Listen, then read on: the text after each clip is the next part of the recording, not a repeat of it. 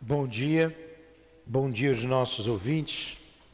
Jesus, que Jesus abençoe a nossa manhã de estudos. Vamos estudar o livro dos Espíritos. Antes, porém, leremos o Evangelho, faremos a prece e vamos ler o capítulo 14: Honrai vosso pai e vossa mãe. As grandes provas, entendei bem o que digo são quase sempre o indício de um fim de sofrimento e de um aperfeiçoamento do espírito, quando são aceitas por amor a Deus. É um momento supremo para o espírito, no qual é preciso principalmente não falhar com lamentações, se não quiser perder o fruto da prova e ter que recomeçar. Em vez de vos lamentardes, agradecei a Deus que vos oferece a oportunidade de vencer para vos dar o prêmio da vitória. Então, quando sairdes do turbilhão do mundo terrestre, entrareis no mundo dos espíritos e sereis aclamados como soldado que saiu vitorioso do meio da batalha. É muito interessante, né, esse essa leitura. Vou ler mais um pedacinho. De todas as provas, as mais penosas são as que afetam o coração. Muitos suportam com coragem a miséria e as privações materiais, mas sucumbem sob o peso dos sofrimentos domésticos, magoados pela ingratidão dos seus. Como é terrível essa angústia! Mas o que pode nessas circunstâncias reerguer a coragem moral, senão o conhecimento das causas do mal e a certeza de que, se há longas aflições, não há desesperos eternos, porque Deus não pode querer que sua criatura sofra sempre. O que há de mais consolador, de mais encorajador do que o pensamento de que depende de si, dos seus próprios esforços, abreviar seu sofrimento, destruindo em si as causas do mal. Amado Jesus, Aqui nos encontramos mais uma vez reunidos em Teu nome, em nome de Deus, para estudar a doutrina espírita e rogar a assistência amiga em Teu nome dos nossos benfeitores, dos dirigentes da nossa casa, do nosso altivo, com a coluna de espíritos que dirige o SEAP. E sempre pensamos no professor José Jorge, na Cida, Elvira, Neuza, na minha amada Lurdinha, em nome desses espíritos queridos, em nome de Leon Denis e de Allan Kardec, do nosso patrono Eurípides Bassanufo, em nome do amor, do nosso amor, Lurdinha, mas acima de tudo, em nome do amor de Deus, nosso Pai, e do Cristo Jesus, é que pedimos a permissão para iniciarmos os estudos desta manhã. Que assim seja.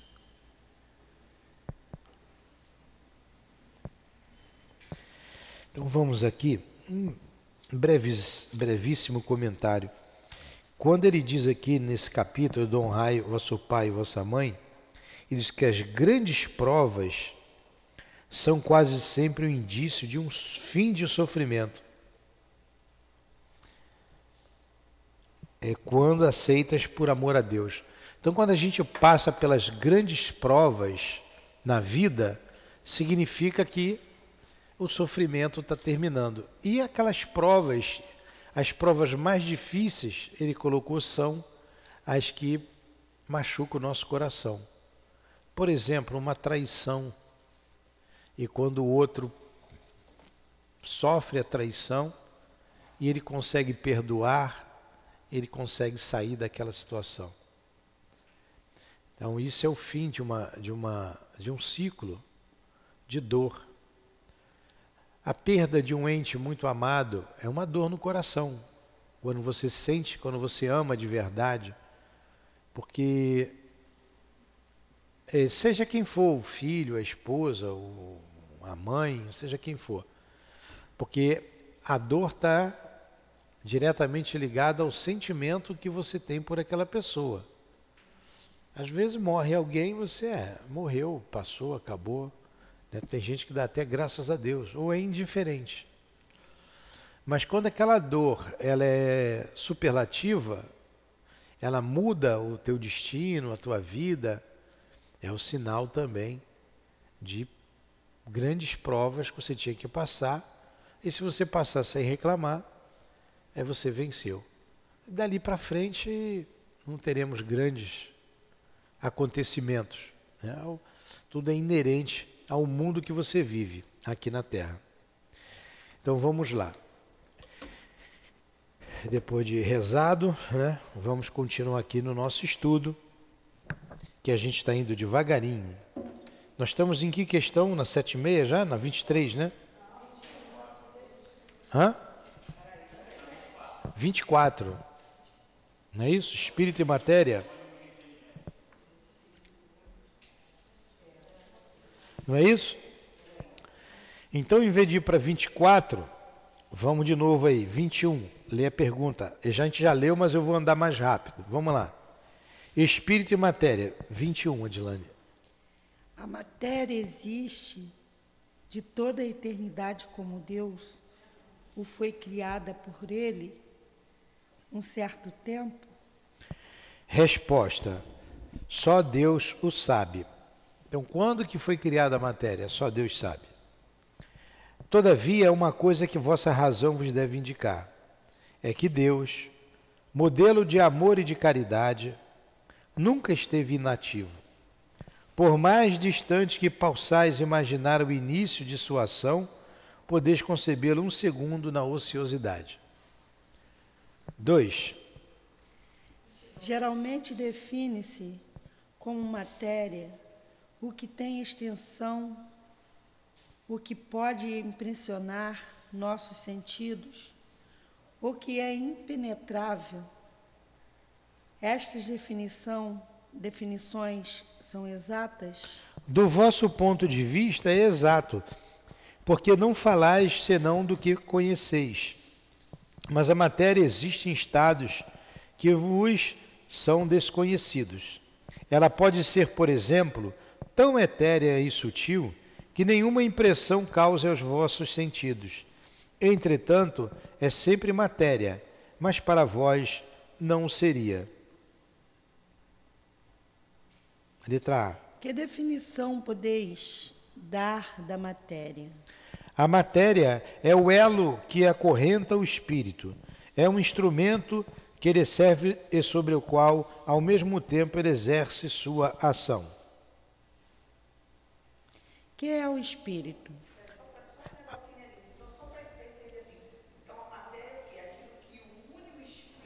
Eu vou voltar. É. Eu vou voltar. E quando falar, fala no microfone. Vamos lá.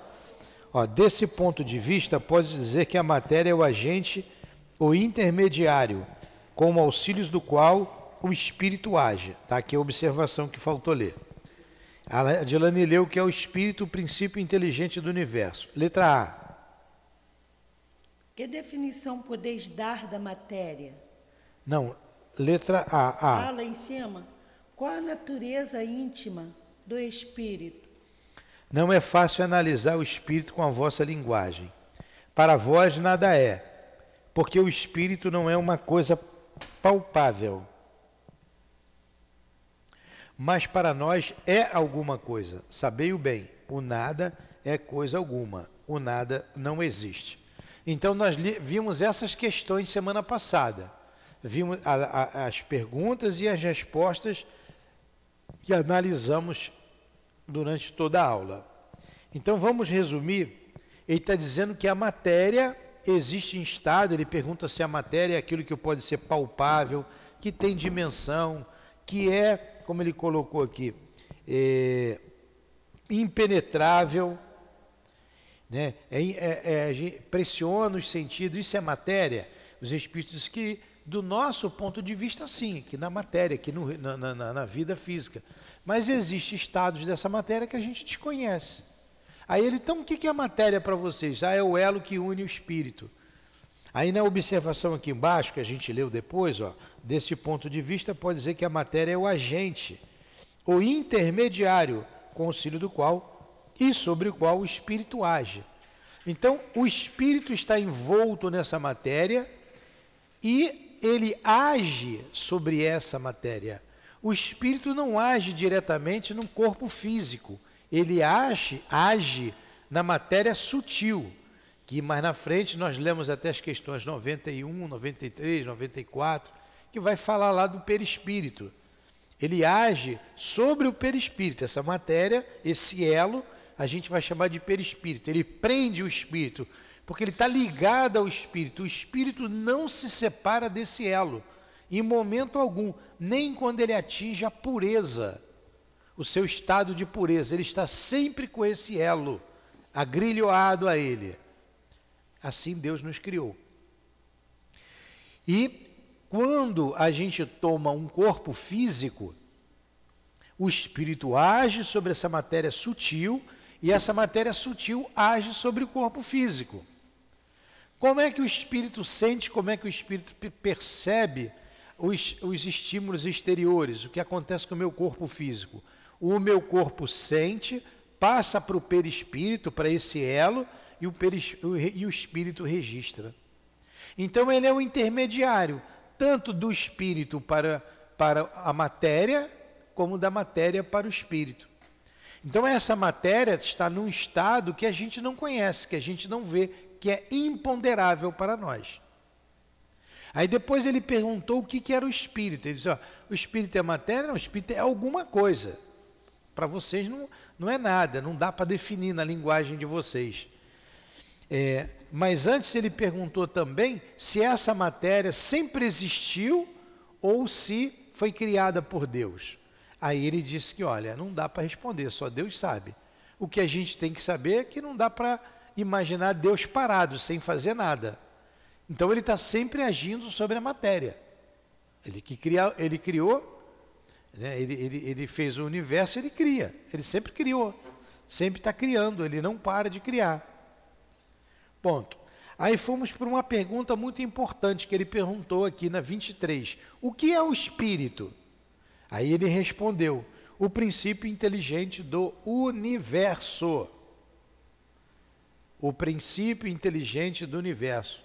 Então a gente está estudando aqui do elemento, dos elementos gerais do universo. Esse é o capítulo, o capítulo 2 do livro dos Espíritos dentro da primeira parte do livro dos Espíritos.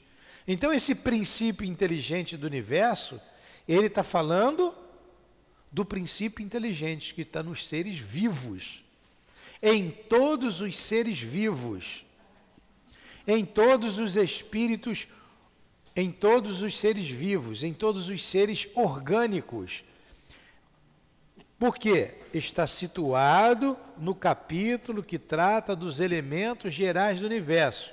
Aí eu pedi para vocês irem lá na questão 76, que ele faz a mesma pergunta na 76. Ele faz a mesma pergunta Kardec, ó. Lá na 76.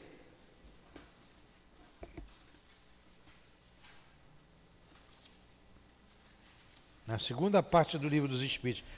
Que definição se pode dar dos espíritos? Não é a mesma pergunta que está ali na 23? Ah, qual que é o espírito? Princípio inteligente do universo. Na 76, que definição se pode dar dos espíritos? Responde os espíritos. Pode-se dizer que os espíritos são os seres inteligentes da criação. Ele já deu uma resposta diferente. São os seres inteligentes da criação. Povoam o universo fora do mundo material. A resposta aqui é diferente. Lá ele diz que é o princípio inteligente do universo. Aqui ele diz que são os seres inteligentes da criação. Aí tem uma observação de Allan Kardec aqui embaixo que é primordial para a gente entender essa resposta. A palavra espírito aqui é empregada para designar as individualidades dos seres extracorpóreos e não mais o elemento inteligente do universo. As individualidades. Então, o princípio inteligente se individualiza no homem, no, no reino hominal. Ah, então o, o cachorro não tem, ele não tem é, individualidade? Não, não tem. O gato não tem? Não. A árvore não, não tem individualidade. Ali está o princípio inteligente. Esse princípio vem se elaborando nos reinos inferiores da criação, que é a definição da pergunta 23 que nós estamos estudando, esse princípio inteligente. Mas quando a gente chegar na segunda parte do livro, que vai tratar do mundo espiritual ou do mundo dos espíritos, que ele faz essa pergunta, essa mesma pergunta, ele já diz que o espírito é o ser inteligente da criação. Então, qual a definição nossa de espíritos imortais? Nós somos as individualidades extracorpóreas, somos os seres inteligentes da criação. Entenderam isso? Entendeu, Adilane? Então vocês têm que associar as questões. Agora, você não consegue entender isso fazendo um estudo rápido, tem que ser devagar. Pergunta. Fala no microfone. Pelo que eu entendi aqui, a palavra espírito pode ser empregada de várias maneiras, dependendo do contexto. E aqui ele está falando, né, como ele diz assim, a palavra espírito é empregada aqui para designar as individualidades dos seres extracorpóreos. Então, os seres desencarnados, vamos dizer Sim. assim. Então, aqui nesse caso, né, Nilton, ele está falando disso, particularmente, não de espírito de uma forma geral, nós também somos. Não, não, Mesmo minha é. filha, não, é. não, não, não, não. Teu raciocínio não está correto. Ele está falando aqui de todos nós. Está aqui, está bem claro na, na, na, na observação de Kardec. A palavra espírito é empregada aqui para designar as individualidades dos seres, as individualidades dos seres extracorpóreos. A, palavra espírito. E não mais o elemento inteligente do universo. O elemento inteligente do universo está nos seres inferiores da criação, está no princípio, no princípio. Não está aqui não está mais na gente. Nós somos os seres inteligentes da criação, seja no corpo ou fora do corpo. E que povoam o universo, como está na, na, na, resposta dos espíritos. Pode-se dizer que os espíritos são os seres inteligentes da criação, povoam o universo fora do mundo material.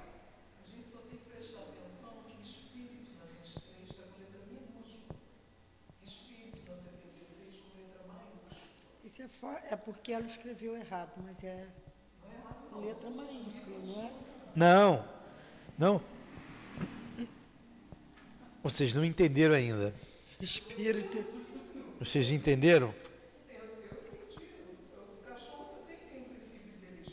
Mas não tem o espírito como propriamente dito.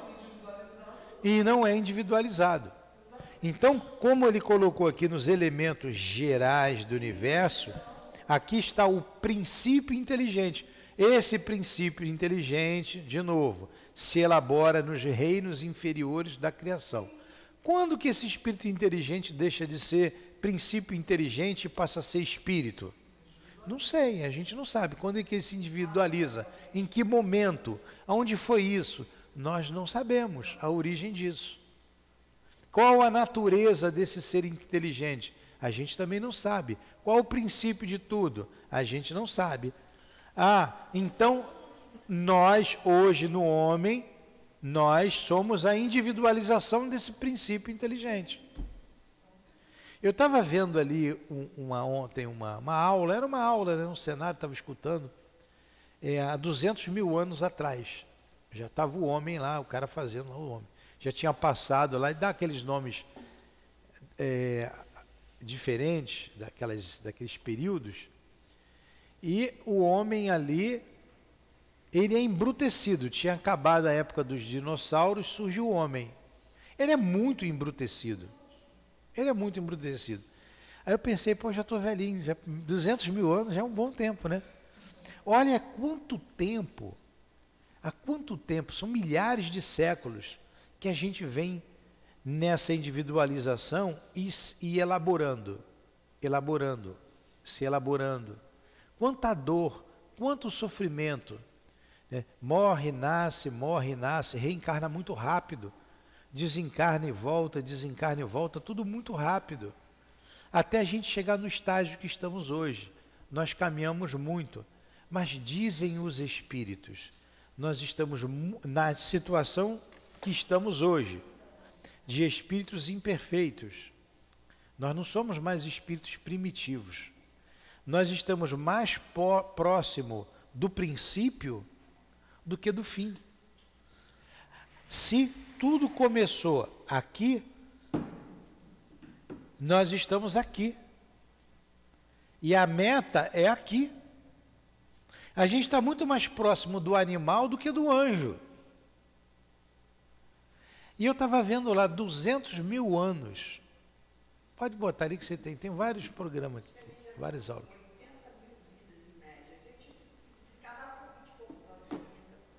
Pô, 200 mil anos é tempo para chuchu. É tempo para chuchu. E ainda estamos aqui. Ainda não aprendemos a amar, que é fundamental. A gente já desenvolveu inteligência. Inteligência a gente tem. Mas a gente não desenvolveu ainda a moralidade, essas questões morais. A gente ainda pensa muito na gente, em nós, no eu, né? deixando o coletivo, deixando o outro. Então, mas olha só, quanto tempo tem a individualização? E continua se elaborando nessa lei circular. É, o princípio inteligente está abaixo do homem, daquela individualização. Está lá atrás. Ah, significa então que eu já, já animei uma minhoca? Você tem cara de que foi minhoca, sabia? tem, não tem? Foi a minhoca. Então a, a, a Elza foi minhoca? Não, não é isso. A Elza não foi minhoca. Mas aquele princípio inteligente ali foi elaborado ao longo dos milênios, milhões de séculos, vem sendo elaborado.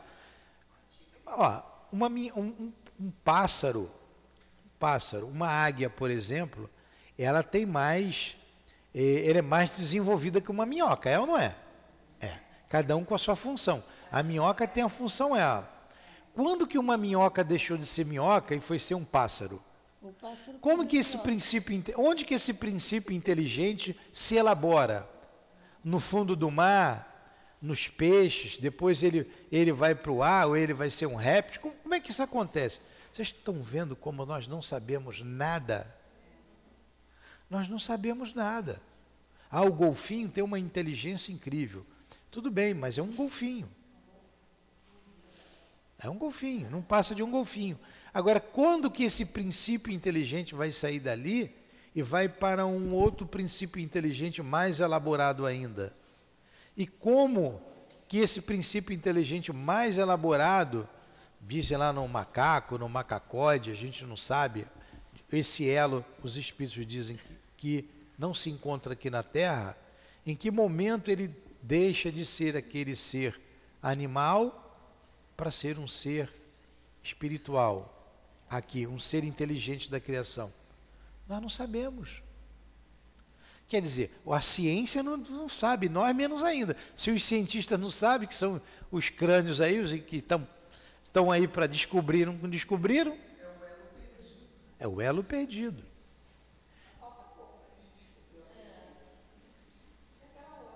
É. Entendeu agora, Débora? É, essa questão realmente não é fácil, não é fácil. A gente vem lendo isso aqui, a palavra espírito, a definição da palavra espírito, está lá na introdução. Lembra? Lá na introdução. Na introdução, número 5, número 6, nós estudamos. No número 6 é o resumo da doutrina espírita. Eu acho que era no número 5 ou número 4, na introdução, quando ele diz assim: para nós, o espírito é a individualidade que sobrevive à morte do corpo físico. É o ser que sobrevive à morte do corpo físico e mantém a sua individualidade. Então, quando ele se refere aqui ao espírito, é isso aí, esse ser que manteve a sua individualidade.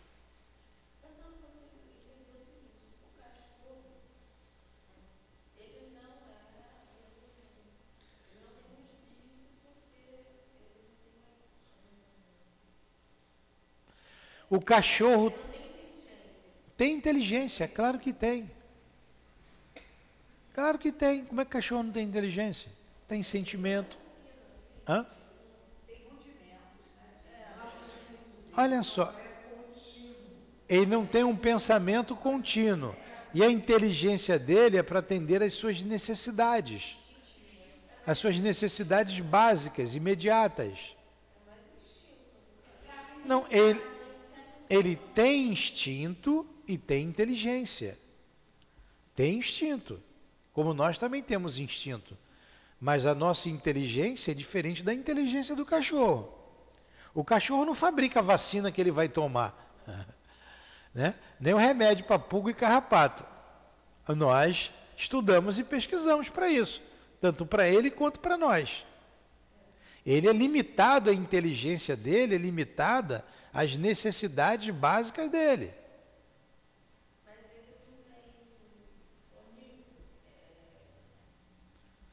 Ele não tem um pensamento contínuo, ele não tem ideia de Deus.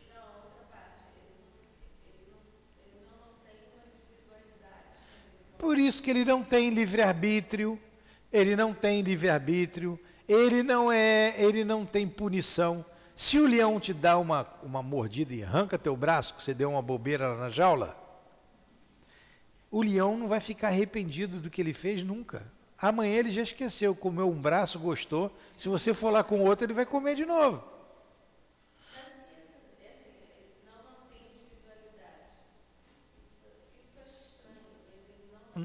Não é estranho, você vai entender. Não mantém individualidade, o cachorro morreu. Ele não vai continuar assim, eu sou um cachorro, au, au, au, atrás de você. A consciência de que ele é um animal. Esses animais domésticos, que estão mais próximos ao homem, eles ainda mantêm a sua forma durante algum tempo. É que a gente tem esses animais domésticos, a gente se liga a eles, né, tem sentimento por eles. Mas com o tempo, com o passar do tempo, eles vão perdendo até a forma. Eles perdem a forma, eles não conseguem manter com o seu raciocínio a forma de um cachorro. E imagine uma minhoca. Imagine uma minhoca. Ela não mantém aquela forma de minhoca, eu sou uma minhoca. Como é Deus que Então, é, você imagina assim, eu vi uma pessoa definindo. Os espíritos dizem eu acho isso. Que tem, uma, tem umas coisas diferentes. Ser humano é ser humano e animal é animal. Sim. Ele vai per... mas é, mas é diferente. Ele vai perdendo, você imagina aquelas bolinhas que as crianças pulam, não ficam umas bolinhas assim azul, uma amarela, uma Quando é tudo bola, é tudo bola ele perde a sua forma, vai ficar igual a bola. Todos eles, a, a, aranha, o cachorro, o gato, vai ficar ali. Agora, o que, que os espíritos dizem mais a respeito do mundo animal? É que eles reencarnam muito rápido, ele retorna muito rápido. Eles voltam, eles precisam passar por isso, eles vão se elaborando ali. A gente está raciocinando com o cachorro. Mas e a pulga do cachorro? E o piolho? Não são, não tem um princípio inteligente ali? E o carrapato? Pois é. Uma, o princípio inteligente de uma árvore. O princípio inteligente de uma árvore é diferente do princípio inteligente do animal. É diferente. Olha a complexidade de um ser inteligente, do princípio inteligente de um animal e de uma árvore. É bem mais complexo do que no reino vegetal. Isso é difícil da gente entender mesmo.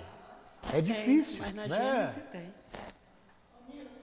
Bem explicadinho, que eles dão até exemplo da vaca. A vaca, a vaca é o animal que está mais próximo do homem. Então vamos lá.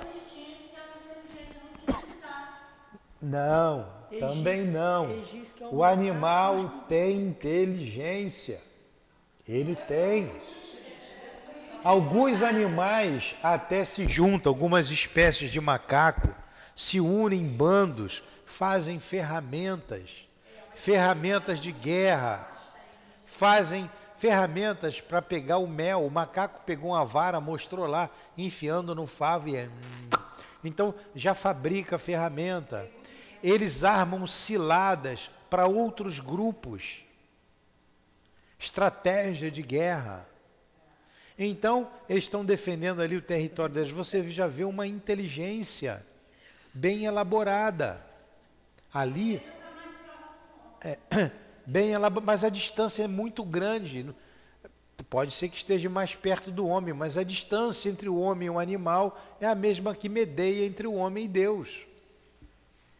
Porque ali está o princípio inteligente, ainda não elaborado no reino hominal. Entenderam agora? Você vai continuar com dúvida até morrer, não dá para eu tirar a tua dúvida. Não dá porque eu também não sei.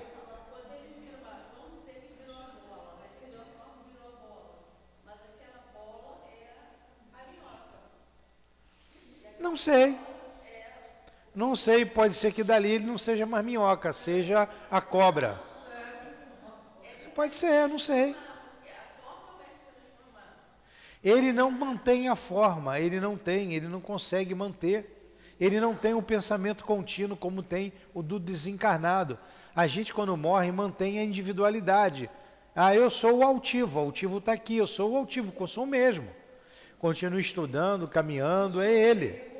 O animal não tem consciência de si.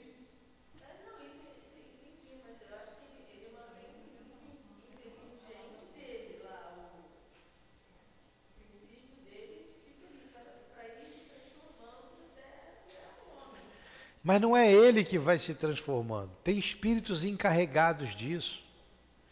A doutrina espírita não revelou tudo. Moisés não revelou tudo, ele revelou o suficiente para aquele povo. Jesus não revelou tudo, revelou o suficiente que aquele povo alcançava, já ampliou um pouco mais.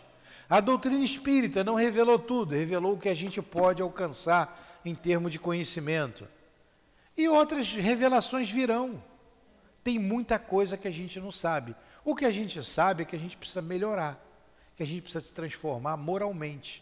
A inteligência está desenvolvendo a vento em popa. Agora, a moralidade, não. É isso que a gente tem que fazer: desenvolver a inteligência e a moralidade. Qual o objetivo da doutrina espírita? Alavancar o progresso moral da humanidade. Então, quando esse progresso moral for atingido, for alcançado, outras revelações virão. Tem muita coisa que a gente não sabe. Os espíritos dizem, eles mesmos não sabem o princípio de tudo. Ó, vós pesquisais o perispírito, nós pesquisamos a alma. Então a gente não sabe nem o perispírito ainda, nós encarnados. É. é. Vamos tocando. Não é, não é, não é difícil a gente imaginar. Agora, a gente des, destrinchar isso tudinho, destrinchar, saber que um mais um são dois, A mais B igual a três, não dá. A gente falta conhecimento na gente, falta dado. Né? A, a, a mesma coisa que a gente viu ali atrás. É dado o homem conhecer Deus? Não, falta um sentido. A gente viu lá atrás, não tem como eu saber Deus. É a mesma questão. Como é que Deus é incriado? Como é que ele surgiu? Então, quem foi que criou Deus? Não, ele não pode ter. Alguém criou Deus. Então, se alguém criou Deus, esse que é o Deus. Mas como é que esse que criou Deus surgiu? Foi alguém do alguém. Você vai se perder num labirinto que não tem saída.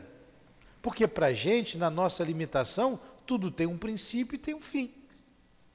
Para muitos. É, pois é, vai ficar, vai continuar com dor de cabeça se não mudar. É. é. Vai continuar. Porque não tem, é o, o rabo correndo, o cachorro correndo atrás do rabo. É, é o mesmo princípio. É, muitas matérias. Por que, que as pessoas são materialistas? Por que, que existem materialistas? O raciocínio dele muitas vezes é lógico, lógico dentro de uma, da lógica dele, é claro, limitada. Tudo tem um princípio, tudo tem um fim. Eu vou morrer, acaba tudo, porque tudo acaba.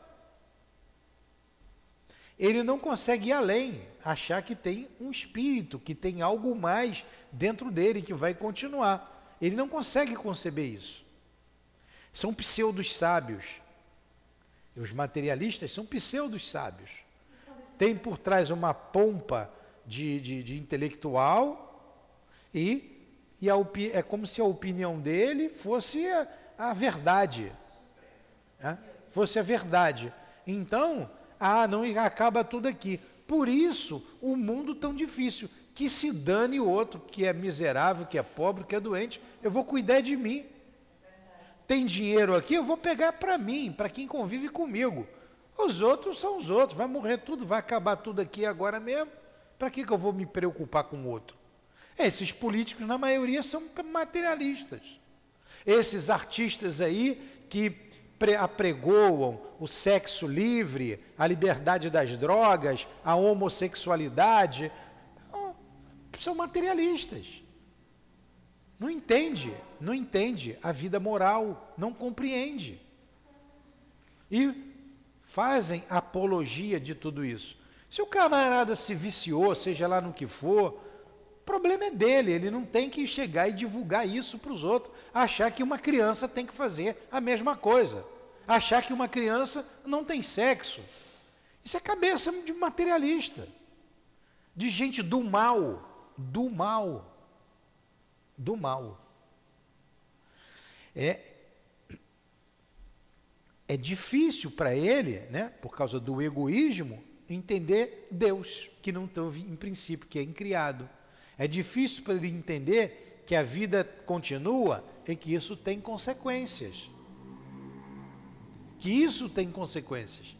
Ontem nós estávamos estudando aqui as obras de André Luiz, um capítulo chamado Obsessão. Obsessão. E o, o espírito lá, o doutrinador, estava conversando com o espírito que estava perseguindo. O espírito diz para ele, o espírito argumenta: Ora, ponha-se no meu lugar, você está dizendo que eu tenho que perdoar? Olha o que ele fez comigo. Ele abusou da minha, da, é, é, da minha liberdade, ele me atirou na lama, ele me destruiu, ele acabou com a minha vida. Agora você vem dizer que Deus cuida disso? Eu não estou vendo Deus. Eu não estou vendo Deus. E se Deus quer justiça, eu vou fazer a justiça. E não vai largar o camarada. Por quê? Ele não está vendo Deus. O outro fez mal a ele, reencarnou, ele descobriu, ele achou o camarada reencarnado, aquele espírito reencarnado, e vai perseguir. E você, e você dialoga com ele, para ele não fazer aquilo, para ele perdoar. Mas a cabeça dele, ele é espírito, é uma cabeça materialista. Ele não está vendo Deus, ele não está pegando Deus. Ele não lembra que ele já reencarnou, muitas vezes. Ele não, ele não lembra de que ele fez a mesma coisa, porque não há injustiçado. Há injustiça, mas não há injustiçado. Aí o guia fala assim, pergunta para um outro guia, para o Alexandre, eu não, eu, não poderíamos fazer com que ele retrogradasse, retrogradasse a, a, voltasse a quatro existências atrás, para ele ver as existências passadas dele, para ver o que ele fez. Você estava aqui ontem, né? Não, não. Estava escutando em casa. Eu já, eu já. Não dá para ele voltar ali quatro vidas quatro, quatro experiências é, ou mais, para ele entender que ele precisa perdoar. E o guia diz assim: não, não, não vai adiantar para ele, deixa ele aí. Ele não vai entender. Olha só. Ele não iria entender. Ele ia ficar confuso. A gente faz isso às vezes aqui com os espíritos, para perdoar, para entender. Mas tem casos que vem na minha cabeça para não fazer. Eu é, venho à vontade, pô, vou fazer esse camarada aqui ver lá atrás, né, com auxílio dos espíritos, para ver o que, que ia acontecer com ele. O espírito, não, não, não. A gente não faz. Ele não vai entender, vai complicar. Uma vez tinha um rapaz aqui, eu não faço regressão de memória em ninguém não. Eu não faço, não é? A gente não faz isso. Eu não sou terapeuta, mas a gente sabe que é possível. E para algumas situações a gente pode fazer com que volte à infância para entender algumas coisas com ele para depois ele voltar. E chegou numa idade, a pessoa de 10 anos, ali ele engasgou. E a gente viu que ali que estava o problema com 10 anos de idade. O problema começou ali. Aí nós voltamos só um pouquinho mais, cinco anos. Aí a, a, a Dilane estava perto, não, não, não, não, não, não pode, não pode, dona Ivone estava dizendo para não ir além, não vai, não vai, para aí, para aí, não vai. Aí voltamos e tal. Ele refletiu, a pessoa chorou, fomos até ali, mas eu não ia na outra vida, não. Vamos até ali. Por que não vai? Porque ia trazer prejuízo para ele, para aquela pessoa. Ela não ia entender. Ela ia ver, mas não ia entender. Ela ia ver, mas não ia compreender. Ela ia lembrar e a lembrança ia trazer coisas piores, consequências piores nessa vida. Por isso, então tem coisa que para os guias são óbvias, que se nós víssemos, mas que para nós não é tão óbvio assim. Então deixa, deixa como está. Vamos devagarinho entendendo, compreendendo, tudo a seu tempo. E tem coisas que não tem como a gente entender, não tem como. Falta, falta elementos falta inteligência, falta moralidade para a gente compreender algumas coisas. Não dá, eu não sei tudo. Hã? Não é nem, nem por causa do orgulho, não, não é isso. É que a gente é burro mesmo, não tem condições de saber. Não dá para saber. E tem coisas que você souber, você pode usar para o mal. Olha o que o poder do pensamento, do magnetismo, tudo querem usar para o mal. Aí você manipula, descobre, descobre a maneira de manipular a mente das pessoas. Você vai usar isso aí para o bem-estar ou para o mal? Imagine esse, esse, esse poder na mão desses crápulas aí que a gente tem na, na nossa sociedade. Gente do mal. Ah, o mal não existe. Existe o mal sim, está aí na nossa cara.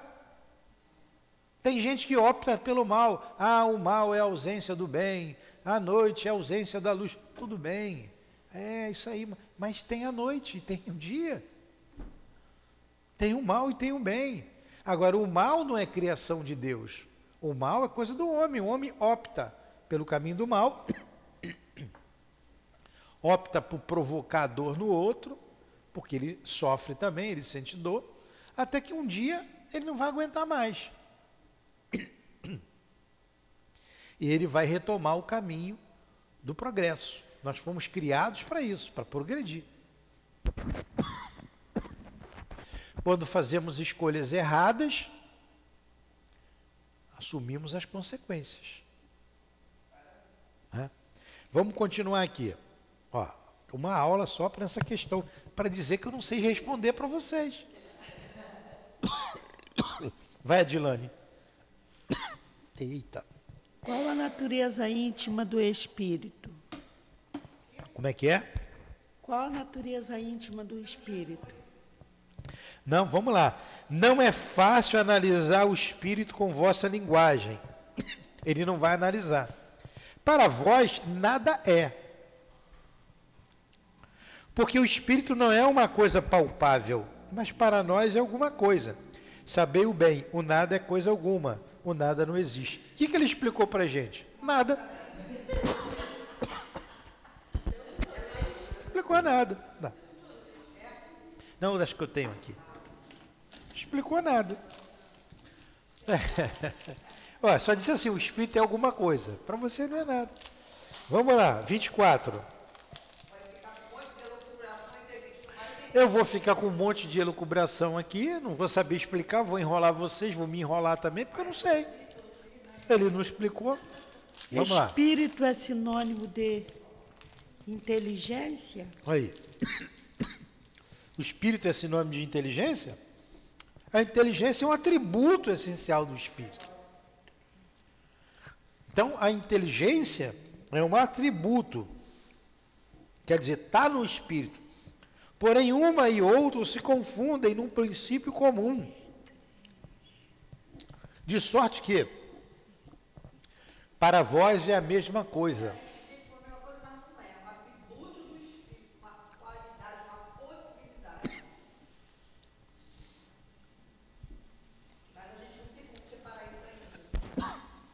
Penso, logo existo. Certo? É Descartes que falei. Penso, logo existo. O pensamento, não dá para nós, não dá para você tirar o pensamento do, do espírito, porque a gente não para de pensar. O pensamento brota da nossa mente continuamente, porque ele é um atributo do espírito. Para a gente é a mesma coisa. Não sei, dizem aí que alguns monges conseguem desassociar isso. Não sei se isso é possível. Não é possível, está tá no espírito. Quando ele vem se desenvolvendo, olha só, lá do princípio inteligente, lá na minhoca que foi a Elsa. Lá atrás, vem, vem, vem, dois bilhões, sei lá quantos milhões de anos, vem, vem, vem, com, esse, com essa inteligência nele, é dele, está nele. Ele vem, vem, vem, vem, hoje está na reino nominal, como nós estamos aqui. Como que eu vou tirar esse pensamento se ele vem sendo desenvolvido lá dos primórdios, desde da mônada, desde que Deus criou o princípio inteligente. Não tem como. Então ele está dizendo aqui, é um atributo do Espírito. Para vós é a mesma coisa. Vamos lá.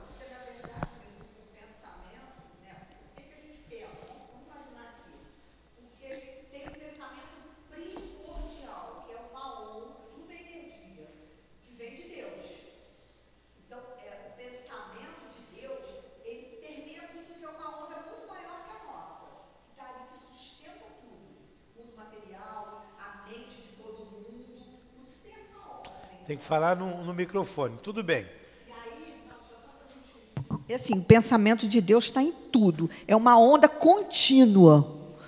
Como a gente está dentro desse, né, desse todo, e a gente desenvolveu ao longo das existências até chegar no, no homem os implementos cerebrais e mentais, a gente capta isso. A gente é, é como se tivesse um paralelismo. Eu tenho uma onda que está ali, e aí eu entro naquela onda e daqui a pouco eu estou igual, uma, igual a onda mesmo do mar. E daqui a pouco eu estou igual a ela, vamos dizer assim. Então, por isso a gente pensa continuamente, porque a gente já tem implementação cerebral e psíquica para seguir isso. Então, Por isso que é irresistível e é contínuo, porque é contínuo é de Deus. É distinto o pensamento de Deus do pensamento dos homens. Não é a mesma coisa. Não, é onda. Estou falando, não tem nada é. a ver pensamento. O, o, o, Leon Denis diz que estamos mergulhados no hálito divino. Isso. Então, o fluido cósmico universal, que é a matéria, é o princípio material, a gente está mergulhado nele, como um e peixe tá no ali, aquário. Caminhando. Mas nós somos individualidades Isso. distintas uma das outras e distinto do Criador. Isso. Tem o Criador e a criatura. Nós somos criação de Deus, não somos Deus. Não. É o mecanismo de funcionar que a gente está falando aqui. Por que, que a gente tem o pensamento contínuo? É igual uma máquina, vamos dizer. Porque tem uma coisa que impulsiona ele o tempo todo, que vem do núcleo, que é Deus. Então tá ali. A gente só pega carona nesse, nessa, vamos dizer assim, nessa engenhoca que tá ali. As nossas mentes, né? Mais, não. Com a 25, vai, Edilane. O espírito é independente da matéria ou é apenas uma propriedade dela?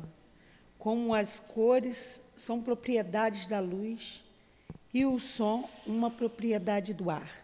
São distintos uma e outro, porém é necessária a união do espírito e da matéria para intelectualizar a matéria. Distintos, a matéria é matéria e espírito é um espírito. Quando você une o espírito à matéria, você intelectualiza a matéria, como nós aqui. Mas quando não une, quando o espírito se desune da matéria, o defunto vai se transformar, se deteriorar. Não, o defunto ele não deteriora, ele é o espírito. Ele Não, minha filha, vivo. não, não. Quem vai se deteriorar é o corpo. Não, não, preste atenção. Ah, Vamos ver aqui a resposta de novo. Preste atenção. Não foi, não é isso. São distintas uma e outro. A matéria é uma coisa, o espírito é outra coisa. Porém, é necessária a união do espírito e da matéria para intelectualizar a matéria. Então, quando está unido, vamos pegar o corpo físico, nós estamos unidos ao espírito, através dos laços materiais. Então, nós somos intelectualizados, nós pensamos, nós existimos. Quando, quando há a morte, o espírito se separa dessa matéria bruta e ela não é mais intelectualizada. O cérebro não pensa mais. Ele vai se transformar. Esperar vocês olharem lá para fora. Entenderam agora? Não entenderam porque vocês olharam lá para fora, prestaram atenção lá. A matéria sem o espírito não é nada. Aqui, Isso aqui é matéria. Mas quando ele se liga à matéria, ele intelectualiza a matéria. Somos nós aqui. Tá? Mas quando a gente fala da matéria, o elo que une ao espírito, é, esse elo é a matéria. E o espírito passa para aquela matéria que passa para aqui. Quem é que pensa? É o espírito. O cérebro é um órgão. Um órgão do pensamento. Não é o cérebro que pensa, é o espírito. A mente é do espírito. A mente não é do cérebro físico. Tanto que o defunto não pensa, ele tem cérebro. Porque o espírito deixou de intelectualizar aquela matéria. Entenderam agora? Se o corpo morreu, não tem mais condição de vida, ele vai se deteriorar, ele vai se transformar. Letra A. Essa união é igualmente necessária para a manifestação do Espírito. Entendemos aqui. Não, aí é a resposta do senhor, né? Entendemos aqui por espírito o princípio da inteligência. Olha aqui. Essa, agora a Débora que fica aí falando, falando, sai, né? Que era para prestar atenção aqui. Essa pergunta aí, ó. Esta união, quer dizer, união do espírito e a matéria, essa união que intelectualiza a matéria, é isso que ele está falando aqui. Esta união é igualmente necessária para a manifestação do espírito. Entendemos aqui, por espírito, o princípio da inteligência. Então já voltou lá para o princípio inteligente. Abstração feita das individualidades designadas por esse nome. Quer dizer, abstração feita, sem falar de nós, já o ser individualizado. Tá? Então ele está falando aqui do princípio inteligente. Nesse princípio inteligente, essa união é igualmente necessária para a manifestação do espírito, daquele princípio inteligente? Resposta: Ela é necessária a vós, porque não estáis organizados para perceber o espírito sem a matéria. Vossos sentidos não foram feitos para isso. Quer dizer, ele está dizendo que a gente não sabe. Ele está dando uma resposta que a gente está tá dizendo assim, ó, vocês não vão entender isso. Para vós é. Porque você não pode conceber o espírito sem a matéria. Porque quem vê o espírito, o médium que vê o espírito, por exemplo, ele está vendo a matéria, ele está vendo o perispírito, ele não está vendo o espírito. Como vocês estão vendo aqui, o Newton aqui no corpo físico, vocês estão vendo meu corpo. Vocês não estão me vendo como espírito. Então, quando o médium vê um espírito desencarnado, ele também vê o corpo do espírito, ele vê o perispírito. Ele não vê o espírito. A gente fala, né? Está vendo o espírito aí? Ah, estou vendo o espírito aí. Mas na verdade ele está vendo o corpo do espírito, como vocês estão vendo aqui, um está vendo o outro, o corpo do outro. Eu sei que aquela é a Paulinha, com aquela cabecinha dela. Essa aqui é a Elsa, com a cabecinha dela, com o rostinho de vocês, cada um com sua individualidade. É assim que a gente vê o espírito. É, aí ele, ele continua na 26, vai. Alguém falou aí, Newton?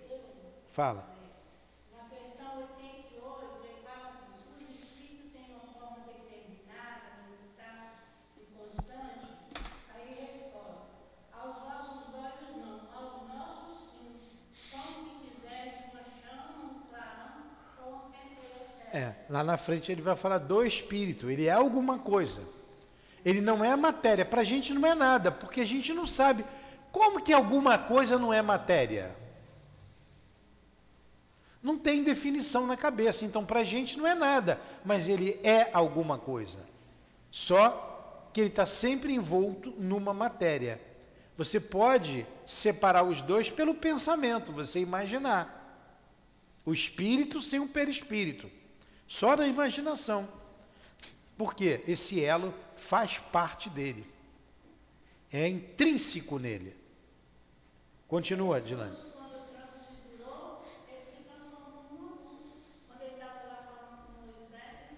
É. É. Depois a gente vai chegar lá, para não confundir agora. Já está difícil isso aqui. Você vai falar em transfiguração de Jesus agora e Aí ninguém volta mais semana que vem. Vamos lá, vai Adilane, para a gente terminar.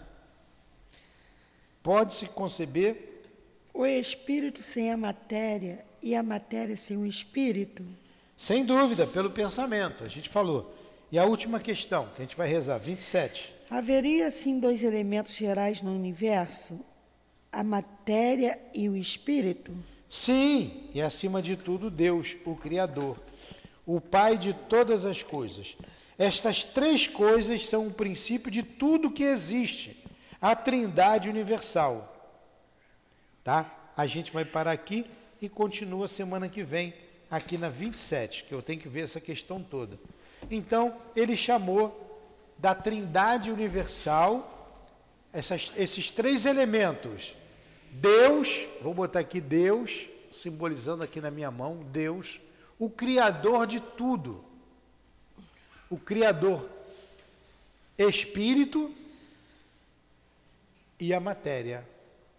Deus criou o Espírito, Deus criou a matéria. Então, esses três elementos compõem a Trindade Universal: Deus, Espírito e matéria.